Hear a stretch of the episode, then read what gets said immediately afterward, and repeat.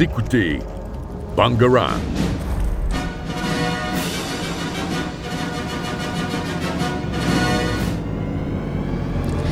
Bonjour à toutes et à tous. Euh, J'espère que vous allez bien. Aujourd'hui, on se retrouve. euh, nous sommes en décembre. Nous sommes le 13 décembre et la fin de l'année approche. Et donc, nous allons faire un petit récap euh, de cette année 2023. euh, L'univers cinématographique, que s'est-il passé? Et pour commencer, on va parler un petit peu des films au box-office. Je- Alors, euh, du coup, euh, Julia, qu'est-ce que tu as à nous raconter? Alors, quels sont les films qui ont le mieux marché cette année? Eh bien ça, c'est le box-office mondial euh, qui peut nous le dire. Euh, alors pour rappel, le box-office, c'est l'échelle de succès d'après le montant des recettes. Alors, petite question, vous allez voir, elle est pas trop difficile. D'après vous, quel film a le plus grand chiffre euh, au box-office dans le monde cette année? Alors, moi, j'aurais dit Super Mario Bros. parce qu'il était quand même hyper attendu ce film. Et toi? Euh, Moi, je dirais plutôt Barbie en vrai. Eh bien, euh, celle qui a raison, c'est Chloé, parce qu'en effet, euh, Allez, bon, après, c'est pas très étonnant, parce qu'on a, on en a beaucoup entendu parler, mais donc c'est bien Barbie euh, qui a fait le plus de chiffres. Euh, pour ceux à côté de la plaque, euh, le film Barbie, il est inspiré de la très célèbre poupée du même nom, et c'est un film qui porte sur la place de la femme et le patriarcat, donc avec Barbie euh, qui découvre euh, les problèmes du monde réel et qui fait face à ce fameux patriarcat dont elle n'imaginait même pas l'existence. Et c'est quoi le chiffre euh, de- d'affaires, du coup? Euh, ça a fait euh, 1404 euh, 1441 euh, milliards de dollars au box-office. Euh, après, on n'était pas loin avec Super Mario Bros. puisque c'est le deuxième au niveau mondial et le premier en France d'ailleurs, Ah, quand même. avec un total euh, de euh, 1362 milliards euh, au box-office. D'ailleurs, en parlant des meilleurs films au box-office, il y a eu un vrai engouement autour de Barbie, mais aussi de Oppenheimer parce que leur date de sortie, en fait, c'était la même. Ouais, c'est vrai que c'était deux gros films qui sortaient en même temps et on a pu voir beaucoup de mèmes et de vidéos en réunissant les deux films. Et apparemment, l'un des producteurs d'Oppenheimer aurait même demandé à Margot Robbie de déplacer la sortie du film Barbie, donc euh, à l'aise, afin d'éviter une trop grosse concurrence, ce qui ne s'est bien sûr euh, pas fait. D'ailleurs, un projet Barbenheimer, c'est un hashtag du coup qui a été créé euh, entre les deux films. Il va vraiment voir le jour euh, après euh, l'inondation qu'on a eue euh, de contenu sur les deux su- sur les deux films sur les réseaux sociaux. La blague, elle prend vie et c'est un peu c'est un peu drôle. C'était un moment marquant quand même. Et surtout, quand on voit le synopsis du film qui a été pro- proposé, c'est. euh, bon, je vous résume rapidement. C'est l'histoire, en fait, elle raconte un groupe de poupées dirigé par le docteur Barbenheimer qui fabrique une bombe atomique et qui ont pour mission de mettre fin au patriarcat. Donc, euh, un crossover assez drôle des deux films. On attend Et- ça avec impatience. Un film d'ailleurs qui a aussi euh, fait beaucoup de bruit et qui est pourtant euh, que dixième sur le podium des meilleurs films du box-office mondial, c'est La Petite Sirène. Ah oui, c'est vrai, c'est parce que la- l'actrice est afro-américaine, Hailey Bailey, euh, qui a prêté ses traits à l'héroïne du dessin animé. Et malheureusement, euh, de par sa couleur de peau, il y a une vague de haine raciste qui a déferlé sur la toile parce que euh, la petite sirène est censée être euh, blanche. Censé, hein. Censée. Mais pourtant, ça n'a pas empêché le film de réaliser une recette de euh, 569 millions de dollars. Voilà, quand même une place honorable malgré toute la haine que euh, s'est prise ce film. En tout cas, ceux qui ont été aussi mis à l'honneur cette année, ce sont les super-héros qui occupent deux places dans le top 10 des meilleurs films du box-office. Les Gardiens de la Galaxie sont troisième et Spider-Man Across the Spider-Verse, lui, est sixième. Euh, D'ailleurs, d'autres films bien euh, que, que moins connus, ils ont réussi à grimper dans le top 10. Je pense notamment à Full River Red, The Wandering Earth 2 et euh, No More Bets, qui sont euh, respectivement 7e, 8e et 9e meilleurs films du box-office mondial cette année. Et voilà, c'est tout pour les films du box-office. Bien sûr, on n'a pas parlé de tous les films, parce que mine de rien, cette année, on a beaucoup de grosses sorties, comme Fast and Furious 10 d'ailleurs, ou euh, Scream 6, euh, Mission Impossible 7, Creed 3, John Wick, chapitre 4, et encore plein d'autres, dont certains dont on va vous parler euh, tout à l'heure. Alors, comme chaque année, 2023 a récompensé de nombreux films dans diverses cérémonies. Mais du coup, faisons un petit point. Euh, D'abord, euh, que s'est-il passé aux Oscars cette année? Euh, juste d'abord, est-ce qu'on pourrait rappeler ce que sont les Oscars? Pas de souci. Alors concrètement, les Oscars, ce sont des récompenses cinématographiques américaines décernées chaque année à Los Angeles lors d'une prestigieux- lors d'une prestigieuse cérémonie. Alors parmi elles, euh, la récompense suprême, c'est l'Oscar du meilleur film. En tout cas, c'est bien que tu nous demandes ce qui s'y est passé en 2023 parce que cette année, la cérémonie a récompensé un film en particulier qui a fait l'unanimité. Est-ce que vous savez lequel c'est? Attends, c'est pas le film où euh, il y a une femme qui est plongée dans le multiverse et euh, elle est confrontée à des univers parallèles qui vont lui permettre d'explorer toutes les vies qu'elle aurait pu mener? Alors si, si, c'est bien ça. C'est un film un peu loufoque qui s'appelle Everything Everywhere All at Once.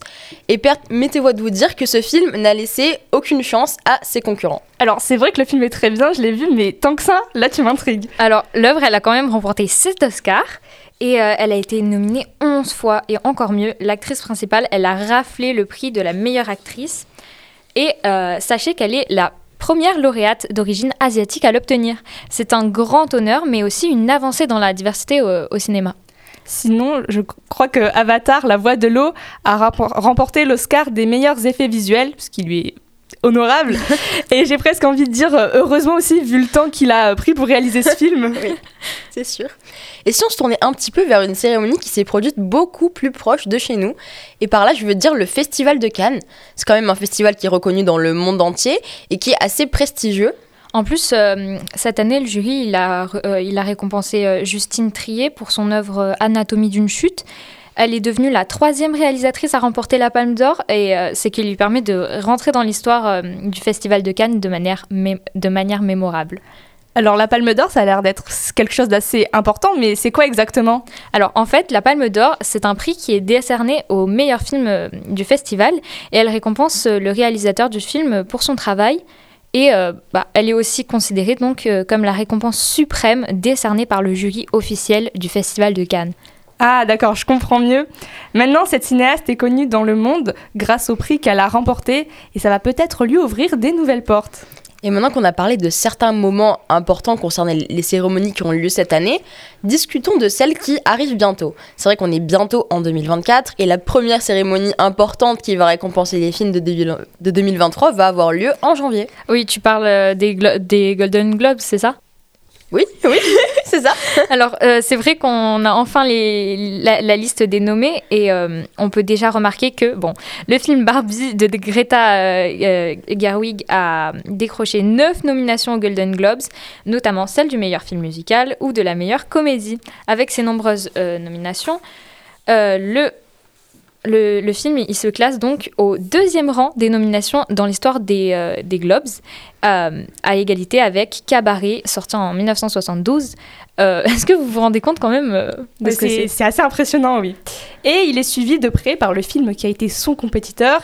Dans les salles, évidemment, ben, Oppenheimer, qui a récolté, lui, 8 nominations, dont celle du meilleur film dramatique. Et d'ailleurs, Oppenheimer est en compétition avec Killer of the Flower Moon de Martin, de Martin Scorsese et euh, Past Lives qui ont fait un carton euh, pendant cette fin d'année. Et n'oublions pas euh, la compétition des films d'animation qui ont rythmé notre année, euh, notamment avec Élémentaire, euh, Spider-Man Across the, the- the Spider-Verse et euh, euh, Super Mario Bros. Euh, ou encore euh, plus récemment euh, Le garçon et le héron. Mais je ne sais pas si, euh, je ne sais pas vous, mais j'ai hâte de voir ce qu'il va en être. Oui, je suis totalement d'accord. Quels films qui nous ont suivis dans l'année vont recevoir quel prix? C'est assez euh, excitant d'attendre. En tout cas, on aura la réponse bientôt. Et d'ici là, je vous laisse d'abord avec une petite pause musicale. Je vous propose d'écouter I'm Just Ken, nominée meilleure chanson originale. Doesn't seem to matter what I do. I'm always number two. No one knows how hard I tried. Oh, oh I, I have feelings that I can't explain. Driving me insane. All my life been so polite, but I'll sleep alone tonight. Cause I'm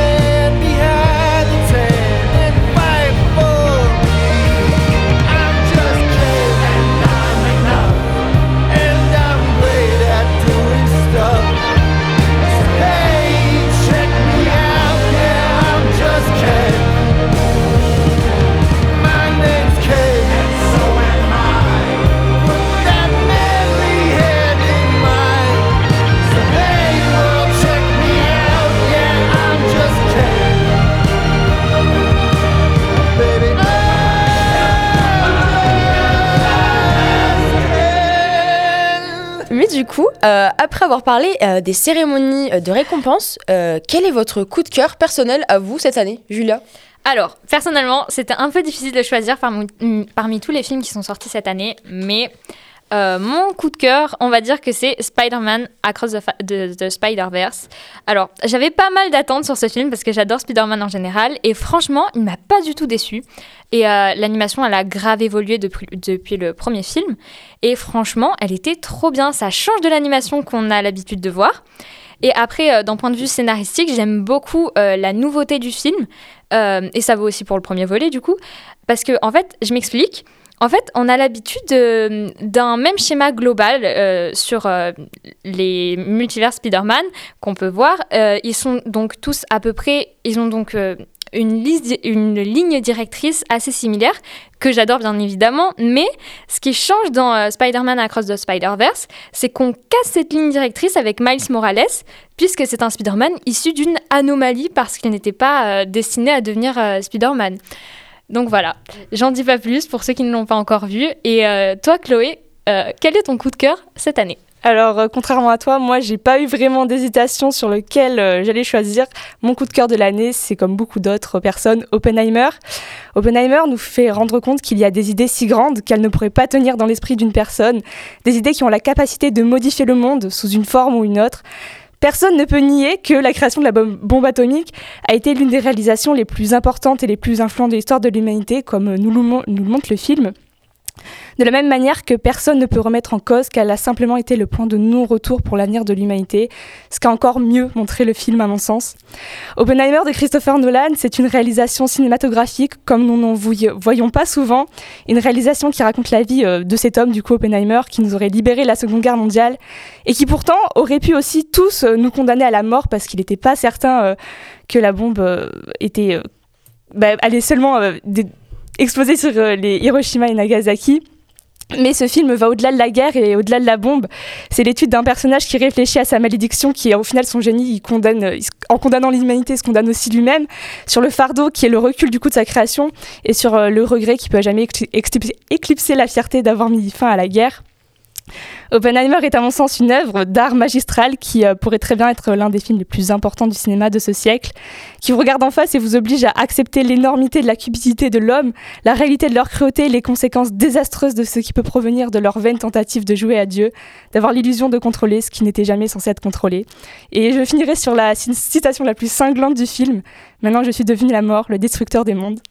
Et je te laisse maintenant la parole, Maëline, sur ton film préféré. Bon, bah, je ressens ton coup de cœur là. ambiance. Je l'ai, je l'ai vraiment je l'ai ressenti. Mais moi, on va vraiment changer d'ambiance parce que mon, le film qui m'a marqué, c'est Les Gardiens de la Galaxie. de, Ja- de James Gunn. Bon, c'est vrai que c'est pas très original parce que c'est vraiment un gros blockbuster issu de la franchise Marvel.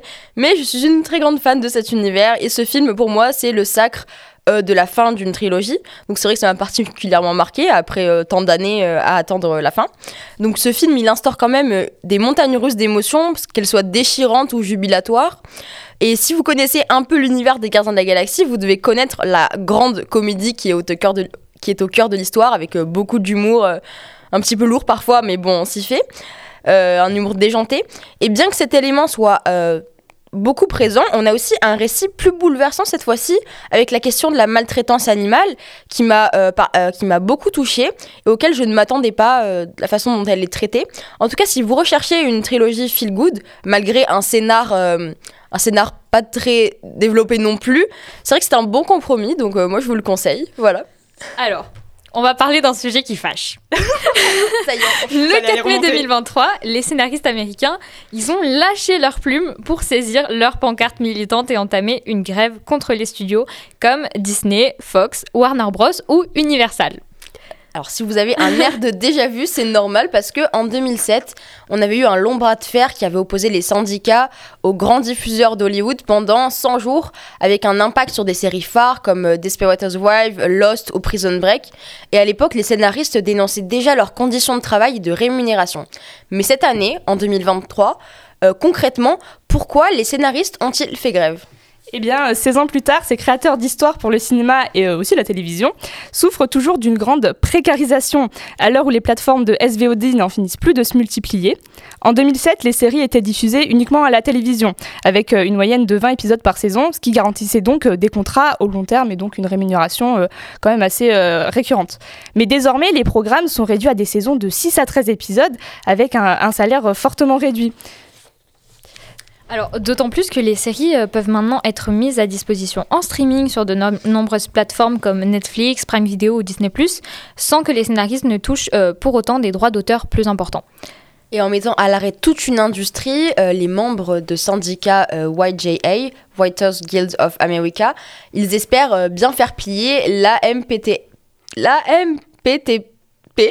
soit les patrons d'Hollywood comme la Fox, euh, Disney ou Netflix, avec qui ils renégocient leur contrat, tous les trois ans. Donc un nouvel accord aurait dû être trouvé le lundi 1er mai de- 2023, mais euh, sans succès en fait. Et donc, en attendant un arrangement, plusieurs séries comme Stranger Things ou Abbott Elementary ont ainsi stoppé la production d'une nouvelle saison. Alors, euh, lors de ces grèves, les scénaristes réclamaient notamment une revalorisation de leur salaire, qui du coup pose problème, et euh, du coup une rémunération plus juste selon le succès d'une série en streaming, parce que du coup ils touchent moins de droits d'auteur depuis euh, que c'est plus diffi- difficile à la télévision, et ils se demandent aussi un changement radical de la pratique des mini-rooms. Euh, attends, c'est quoi une mini-room? Alors, les mini-rooms, c'est une déclinaison des Writers' Room, soit en français les salles d'écriture. C'est un terme clé dans la production d'un film ou d'une série. En fait, il s'agit donc d'un pôle de scénaristes, plus ou moins d'une une dizaine selon la taille du projet, qui travaillent ensemble à l'écriture euh, des longs métrages, mais surtout des séries. Euh, pour les séries, elles sont dirigées par les showrunners, donc euh, le créateur du show, qui possède le dernier mot sur toutes les étapes de la production. Et dans ces Writers' Room, les scénaristes possèdent également le statut de producteur de la série selon leur degré d'implication dans l'écriture et l'importance de leur travail sur les épisodes finaux. Et les mini-rooms, elles, portent bien leur nom, puisqu'elles cherchent à recréer une, write- une writer's room à toute petite échelle, dans des conditions moins favorables. Les scénaristes passent ainsi d'une dizaine de personnes à seulement deux ou trois pour écrire plusieurs épisodes. L'usage de ces mini-rooms est notamment fréquent dans le cas où les séries n'ont pas encore été approuvées par les studios. Donc les scénaristes, ils ont ainsi aucune garantie que leur travail verra bien le jour sur le petit écran. Si, à l'inverse, la série est bien validée, les scénaristes impliqués dans la mini-room ne seront parfois jamais intégrés aux phases de production euh, suivantes et au tournage, qui sont quand même des étapes clés dans la production d'une fiction. Et donc par ailleurs, les scénaristes embauchés dans une mini-room sont moins nombreux, mais aussi moins payés et ont moins de temps pour écrire le même nombre d'épisodes qu'une writer's room classique. Alors trois problèmes majeurs posent problème, oui. Logique. Euh, le, le montant des salaires, des salaires, l'absence de garantie de diffusion, le manque de reconnaissance du travail des scénaristes. Alors, d'accord, merci de m'avoir éclairé. Euh, néanmoins, on oublie un point majeur de la grève, l'utilisation de, l'IA qui a poussé les acteurs à, la grève. Parce qu'en effet, euh, alors que les scénaristes, eux, ils craignent que l'IA puisse rédiger les scénarios à leur place, les acteurs, eux, euh, se sont inquiétés que l'intelligence artificielle, elle puisse imiter leur voix, leur apparence et leur performance. Euh, par exemple, une fausse bande-annonce euh, très réaliste dans le film Star Wars a été euh, réalisée. Ça a de quoi in- inquiéter les acteurs, je trouve. Mais à l'origine, la grève des acteurs comme des producteurs est une question d'argent. Les acteurs américains ne s'estiment pas assez rémunérés, en particulier pour les rediffusions. Autrefois, lorsqu'un film repassait à la télévision, il touchait des droits d'auteur. Désormais, les films sont souvent produits par les plateformes HBO, Netflix, Disney ⁇ ou encore Amazon Prime. C'est ce que l'on appelle la diffusion en streaming qui ne génère pas de revenus pour les acteurs, ou en tout cas euh, pas assez à leur goût. Pour faire prendre conscience de l'ampleur qu'a pris cette grève, dites-vous que lors de l'avant-première du coup d'Oppenheimer, le, le gros film de l'année, à Londres, Killian Murphy, Matt Damon et Emily Blunt ont quitté la projection. Et pour vous remettre dans le contexte, ceux qui ne sauraient pas, euh, Killian Murphy c'est quand même ce- celui qui joue Oppenheimer, le personnage principal. Alors, c'est du coup euh, le mercredi 8 novembre que le syndicat, des acteurs, le euh, CAG-AFTRA, euh, il a trouvé un accord avec euh, l'Alliance des producteurs de cinéma et de télévision, la AMPTP, qui inclut notamment une augmentation de près de 8% des salaires minimums. Et le 27 septembre, c'est la grève des scénaristes qui prenait fin avec de nouvelles règles négociées par la YJA et l'AMPTP qui concluent une nette amélioration des conditions de travail pour les auteurs avec des paiements complémentaires pour le streaming et un encadrement de l'utilisation de l'intelligence artificielle. En tout cas, c'est vrai que c'est une question qui devient de plus en plus importante et donc en 2023, euh, elle a pris euh, une. Une place importante. Ouais, donc c'est bien qu'ils aient encadré, après à voir s'ils vont tenir leurs engagements. Néanmoins, l'année 2023 n'est pas finie. En ce moment même au cinéma, vous pouvez toujours aller voir le dernier Hunger Games ou encore euh, Wonka avec Timothée Chalamet qui interprète la jeunesse du célèbre du coup Willy Wonka de Charlie la chocolaterie. Et préparez-vous pour 2024 qui nous prépare de belles surprises comme euh, Joker Folia 2 que personnellement j'attends impatiemment, Deadpool 3, Dune partie 2, Vice Versa 2, SOS Fantôme la menace de la glace et encore beaucoup d'autres. Bon, merci à vous. En tout cas, comme tu l'as dit, l'année n'est pas finie. Et donc, on est au mois de décembre. Et qui dit mois de décembre dit peut-être euh, émission sur les films de Noël. Éventuellement. Oui, donc euh, attendez-vous à ça pour la prochaine fois. On se retrouve euh, bah, la prochaine fois pour discuter La semaine prochaine. la semaine prochaine. Euh, voilà, donc n'oubliez pas euh, que le cinéma est un art accessible à tous. Et euh, à la prochaine. À la prochaine.